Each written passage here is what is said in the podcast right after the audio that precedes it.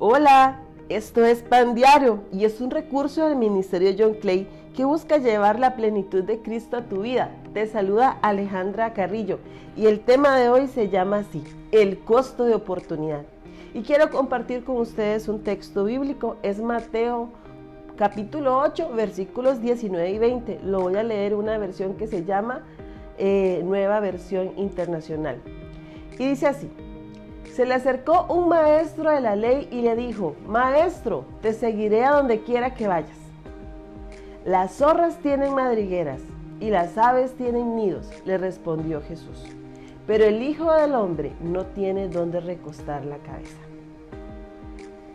Hace ya muchos años, mientras me encontraba estudiando el último año de mi carrera, cursé una materia básica de economía, eh, que por mi falta de organización la dejé para el último cuatrimestre. Ya cuando mi mente sinceramente no se llevaba nada bien con los números, porque bueno, yo estudié algo muy diferente de matemática. Y bueno, de dicho curso aprendí dos cosas que nunca se me van a olvidar.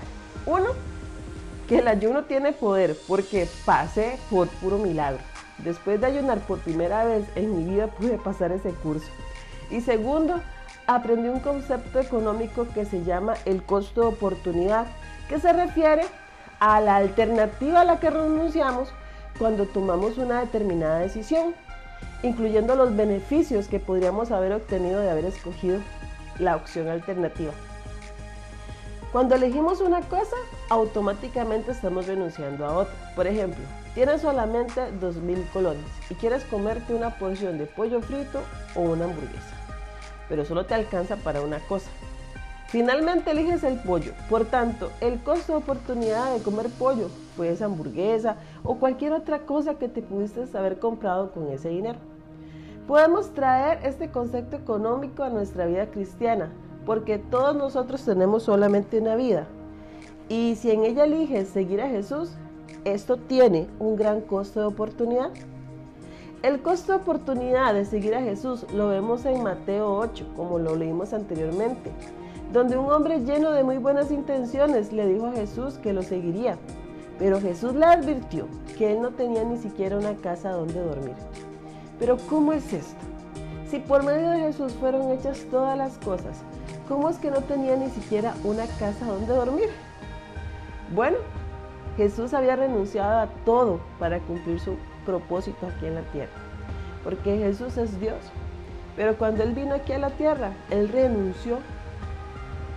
Él renunció a muchísimas cosas. Él dejó al Padre, dejó su trono, dejó el cielo, los seres celestiales, cosas que ni nos imaginamos nosotros.